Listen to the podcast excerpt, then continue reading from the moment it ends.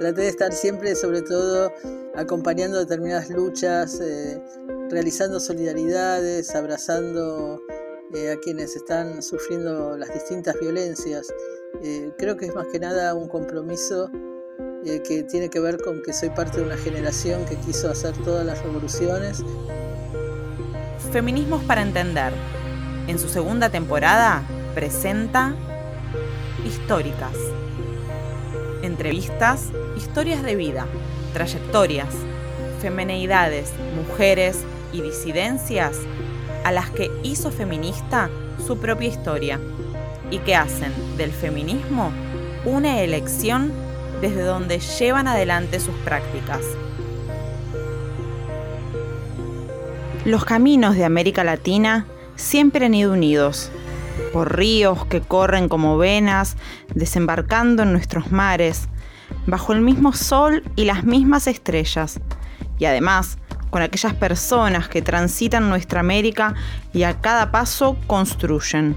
Construyen amor y solidaridad, construyen pueblo y voz colectiva, construyen caminos y tienden puentes para que las luchas por las libertades, para que nuestras revoluciones sigan en pie en cada lugar de nuestra tierra.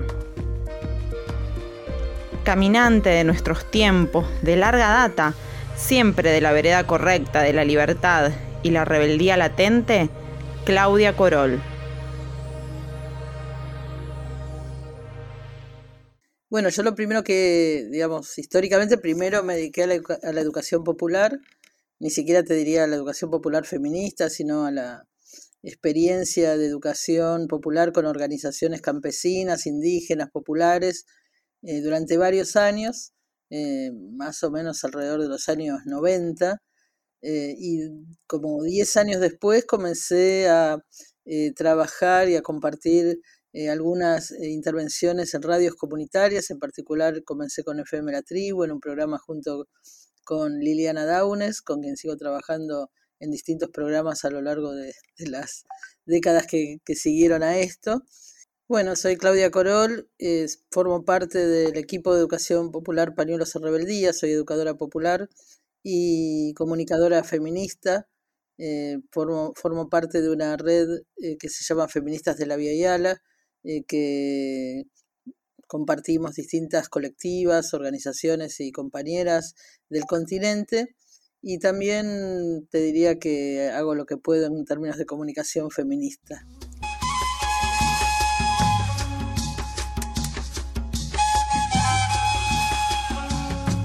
Claro, yo me empecé a dedicar o a, hacer experiencia de educación popular a partir de compartir con distintas organizaciones y movimientos populares la búsqueda eh, de una dimensión pedagógica de sus procesos organizativos. Como te decía, en los años 90 estaba sobre todo trabajando con organizaciones campesinas e indígenas y sobre todo lo que yo aportaba, que era algo que venía haciendo desde antes con distintos movimientos políticos, era con la experiencia de la, de, de la educación, que primero era formación y que después pasó a ser más sistemáticamente educación popular. Yo creo que aporta eh, muchos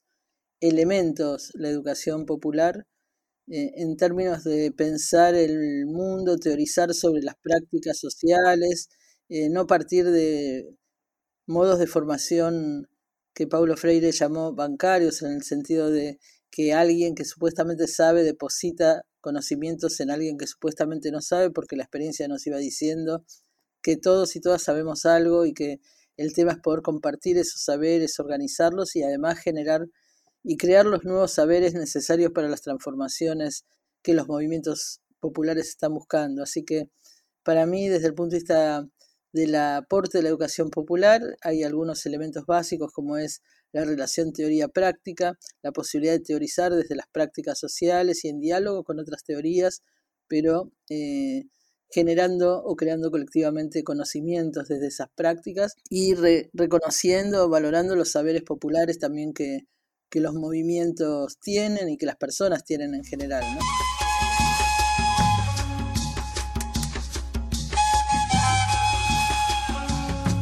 Primer encuentro que tuve con Frei Beto, él ya me llevó a un taller eh, con el movimiento sin tierra y fue como una referencia muy cercana de cómo podía ser eh, tan próximo esos modos de educación con los movimientos populares que estaban luchando, que estaban en resistencia. Y fue Frei Beto el que me permitió conocer a Paulo Freire. Paulo Freire también fue parte del consejo eh, de redacción de América Libre, de la revista. Bueno, a mí me impresionó muchísimo la, el diálogo con Paulo Freire, sobre todo porque fue en un año, año 93, donde después de la caída del muro de Berlín, muchas de las posiciones de las izquierdas estaban en repliegue, había una idea triunfante en el mundo del fin de la historia. Francis Fukuyama era uno de sus eh, de los que la, difundieron desde Estados Unidos. Y eh, en ese contexto él publica un libro que es Pedagogía de la Esperanza, y parecía muy extraño hablar de esperanza en medio de ese contexto mundial que parecía de, triunfo del mundo capitalista unipolar. Y bueno, eh, hablando con él y preguntándole sobre las razones de la esperanza, él me dio muchos elementos que hasta el día de hoy me, me resuenan, y más en tiempos de pandemia, como es eh, la necesidad de no creer en una situación que ya está dada para siempre, no tener una mirada metafísica, sino fortalecer la dimensión de la dialéctica revolucionaria que plantea la, que no hay fin de la historia, que todo las, todas las contradicciones eh, tienen posibilidades de resolución en la medida que haya una intervención colectiva, organizada del, del pueblo, de los movimientos populares. Pensar en la educación popular implica entender los procesos colectivos y dar valor a las vivencias de cada persona, entendiendo que cada experiencia que adquirimos cuenta como un saber invaluable y más allá de la academia. Amalgamar la educación popular y la comunicación es hacer praxis de una vida comprometida y sobre todo de una persona que logra llevar su propia práctica de revolución con la coherencia de decir y hacer en una misma dirección. La dirección de disputar al poder hegemónico con las luchas colectivas y populares. Tuve la oportunidad y la verdad el inmenso honor de poder compartir con muchos compañeros y compañeras eh, de todo el continente, en algunos casos eh, por propuestas eh, de solidaridad, por ejemplo, en los años 84, 85, 86, fuimos con brigadas estudiantiles a Chile, que estaba en plena dictadura, e hicimos solidaridad con la búsqueda del pueblo chileno y sobre todo la juventud chilena de generar una rebelión que pudiera tumbar esa dictadura. Y en ese sentido, además de todo lo que significa de aprendizajes de distintas formas de lucha que pudimos compartir, también están las amistades que pudimos hacer, eh, la, memoria que nos queda de esa experiencia. Eh, después estuve cortando café en Nicaragua, en el marco de la Revolución Sandinista y una vez más en plena época del ataque de la Contra en los años 84 y fui parte de una de las brigadas que, fueron a esa tarea de corte del café como joven eh, argentina en una brigada de 120 compañeros y compañeras. Aprendí muchísimo de esa juventud sandinista y quedé también con muchas compañeras, amigas que eh, hoy están en otra posición y, y lamentamos que haya tomado el curso que tomó la, la propia experiencia nicaragüense, pero bueno, lo que se aprendió en ese momento queda dentro y así te diría otras formas de intercambio, de, actuación, el haber estado en la dirección de la revista América Libre me permitió conectarme de manera sistemática, a veces por correspondencia, no siempre de manera presencial, pero con compañeros y compañeras eh, de, de todo Yala y también por ahí más allá de eso con las compañeras en Kurdistán o en Palestina, es decir, ahí donde hay rebeldías, donde hay lucha, donde sobre todo hay compañeras, mujeres que están levantando desde los feminismos procesos de revoluciones, eh, ahí hemos consolidado muchas amistades.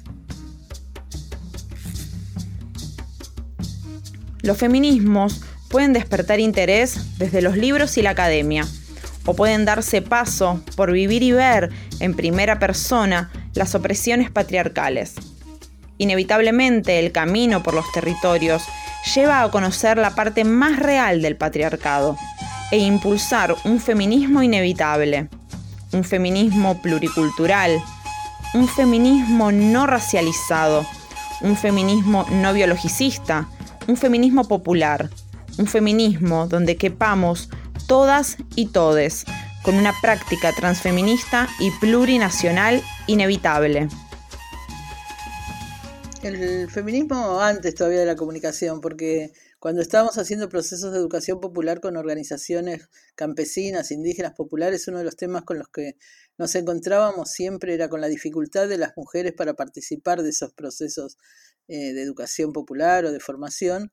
Y bueno, al tratar de entender qué era lo que sucedía, explicar, tratar de explicarnos por qué y por dónde eh, transitaban esas dificultades, nos daban, fue, fue como ir abriendo los ojos a lo que es el patriarcado, eh, no habiendo leído tal vez hasta ese momento eh, mucho sobre el tema, pero ahí encontramos respuestas para entender lo que sucedía no solo en la sociedad, que por la división sexual del trabajo genera eh, una sobrecarga de las mujeres que les hace muy difícil, por ejemplo, la participación en determinadas eh, actividades,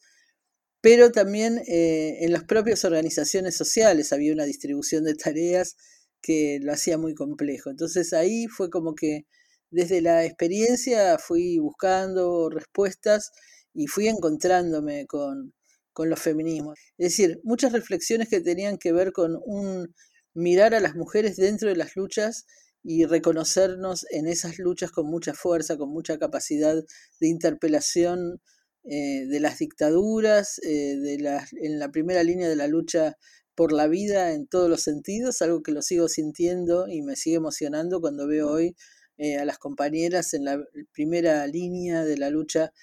por la vida, en los comedores populares, en, en las ollas, en las huertas, en, la lucha por la, salud popular, por recuperar los saberes ancestrales eh, que traen madres, abuelas. Es decir, yo creo que quienes nos hemos comprometido a lo largo de los años en la lucha por la vida, hemos sentido ese impacto de, esa responsabilidad y también de esa eh, voluntad de las mujeres y de las lesbianas, travestis, trans,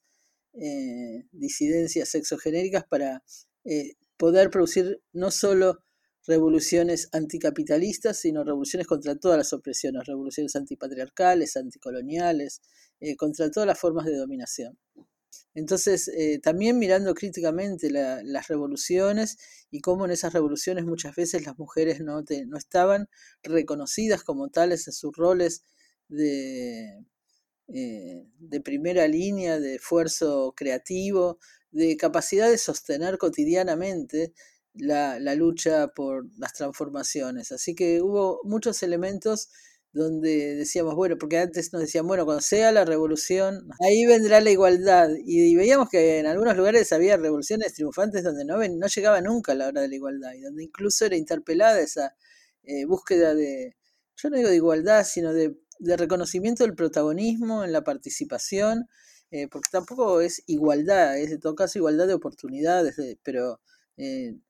no, no, había ningún reconocimiento, se invisibilizaba el, papel de las mujeres, pero también se seguía sosteniendo el lugar de las mujeres eh, en la división sexual del trabajo. Entonces, mujeres muy reconocidas al interior de la casa seguían haciendo todas las tareas de cuidado, de limpieza, de, o sea, tenían doble, triple tarea, también en el marco de los procesos de revolucionarios y en el marco de los movimientos políticos que se dicen revolucionarios. Entonces, la interpelación al sistema patriarcal fue naciendo de observar esas situaciones e, incluso de indignarnos en muchos casos por esas invisibilizaciones.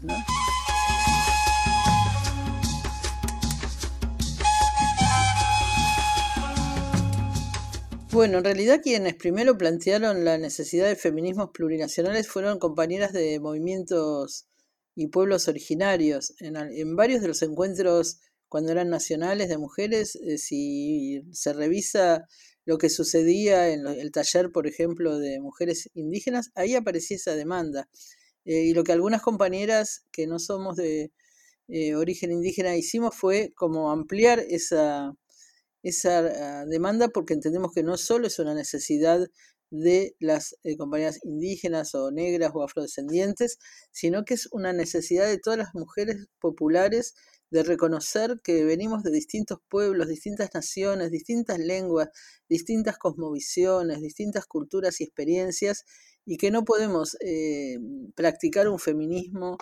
que reproduzca el colonialismo al interior, tratando de unificar a todas las, eh, las experiencias tan amplias en una sola voz, eh, que sería la de un feminismo blanco, eh, que no reconoce a las disidencias, es decir, biologicista, y que no reconoce la multiplicidad, multiplicidad de experiencias de los pueblos. Entonces, en ese sentido, eh, nos enriquece, y es la experiencia que estamos haciendo el feminista de la Vía Yala, el poder dialogar entre las compañeras de los distintos pueblos, culturas, naciones y, como digo, lenguas, porque también hay una cuestión de imposición del colonialismo en, eh, términos de, que se ha, claro, se ha impuesto la el castellano y si hablamos con compañeras en guaraní, en, perdón, en Paraguay, me ha pasado de ir a talleres con compañeras campesinas de Paraguay y por suerte yo no entender nada porque hablaban todas en guaraní. Eh, digo por suerte porque ahí se ha respetado y se ha, las organizaciones populares han cuidado el tema del guaraní y hoy ya es un, una lengua oficial, pero la realidad es que yo tenía que pedir que me explicaran de qué se trataba lo que estaban hablando eh, y eso es un ejercicio que en general nosotras eh, no lo tenemos que hacer las que hablamos en castellano, ¿no? que lo hacen cotidianamente las que tienen como lengua madre otra eh, lengua originaria. y que y no es fácil, no es sencillo expresarse y tratar de hacerse entender cuando tu origen es otro y estás traduciendo permanentemente lo que, lo que te dicen o, uno tratando de traducir para poder comunicarse. Entonces, el tema de, claro, el tema de un feminismo que no sea colonial, que no sea racista, que no sea biologicista, fueron parte de los aprendizajes que fuimos haciendo al, habilitar el diálogo entre nosotras, nosotres. La otra experiencia, aprendizaje muy grande, tuvo que ver con el encuentro con compañeras, hermanas para mí, como Luana Berkins, como Diana Zacayán, que fueron quienes nos enseñaron que la definición como feministas no es una definición que tiene que ver con la biología, sino con la ideología, ¿no? Y eh, al lado de, de Loana y de Diana, que fueron amigas, personales, compañeras, eh, de caminar. En el caso de Diana, ella fue, se formó en educación popular en el proceso que en ese momento llevamos adelante en la Universidad de las Madres. Y bueno, y con Loana recorrimos encuentros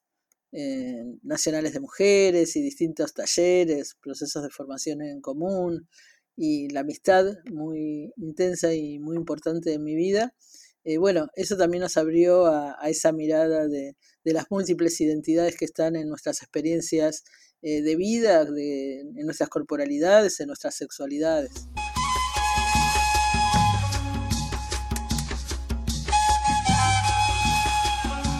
Sí, sí, sí. Entonces eh, el tema es poder ampliar la experiencia de los feminismos y poder incorporar también la diferencia generacional, yo creo que es lo que viene ahora, porque hay una, una ampliación muy grande a partir del 2015, sobre todo, eh, del Ni Una Menos, que se vino gestando en los encuentros previos, que ya tenían muchos miles de participantes, pero que dio un salto sin duda con el Ni Una Menos, y con esa eh, unión que a mí me parece que es fundamental en la experiencia de masificación de los feminismos, que es la, el ni una menos y el nunca más que hay en nuestro pueblo, como conciencias y subjetividades. El nunca más que dice, bueno, nunca más impunidad, no solo nunca más represión, eh, nunca más impunidad para los genocidas, esta experiencia histórica que llevó a que haya tantos genocidas que están siendo juzgados y tantos presos, ¿no? A pesar de todas las dificultades que tuvimos que enfrentar desde el movimiento de derechos humanos, pero también el nunca más eh, femicidas que queden en la impunidad, y entonces el Ni Una Menos habla de eso, ¿no? de la lucha contra la impunidad. Y yo creo que en ese encuentro entre el Ni Una Menos y el Nunca Más hubo una masificación que generó y fue parte del aliento de esa marea verde que creció con tanta potencia y que permitió, nos permitió a fines del año pasado la legalización del aborto eh, y el triunfo de una lucha histórica de las mujeres y de nuestro pueblo contra todo, contra los fundamentalismos religiosos, políticos, la cultura patriarcal, las presiones de todo tipo, incluida la pandemia, eh, que nos decía que nos tenemos que quedar cada uno en su casa mientras se votaba esa ley y un poco la consigna de los feminismos fue eh, sale si salimos, es decir, la ley sale si nosotros salimos a la calle y en el momento de final de año terminamos eh, movilizadas para hacer valer nuestros derechos. Entonces la, capacidad de ocupación de la calle, del espacio público, eh, como decimos siempre, la revolución en las plazas, en las casas, en las camas, es una manera que las feministas y los feminismos eh, y en alianzas con movimientos de mujeres, derechos humanos, disidencias sexuales, organizaciones populares de todo tipo, permitió logros importantes. Estos son momentos importantes en cuanto a leyes, pero lo importante y lo fundamental para nosotras es los cambios culturales que estamos realizando en cada uno de nuestros movimientos, en los sectores populares, o sea, se está cambiando desde la raíz la cultura política y sin decir eh, que ha triunfado eh, la lucha feminista, porque estamos muy lejos de eso, pero ha habido cambios eh, antipatriarcales, que se entrelazan con la lucha antirracista, anticolonial y anticapitalista que para eh, mí son realmente relevantes. Hacer un camino colectivo y caminar con otros, reconocer y dar valor a todos los saberes, recorrer con paso revolucionario y popular cada territorio. Mucho de esto, de los sabores de nuestra América siempre libre y revolucionaria, tiene la vida y trayectoria de Claudia Corol una feminista que siempre se para de la vereda popular de la libertad, por el bien colectivo, creciendo desde el pie. Históricas, la segunda temporada de Feminismos para Entender. Podés escuchar todas las entrevistas de Históricas en Spotify, Apple Podcast o tu reproductor de podcast favorito. También podés seguir Feminismos para Entender en Instagram.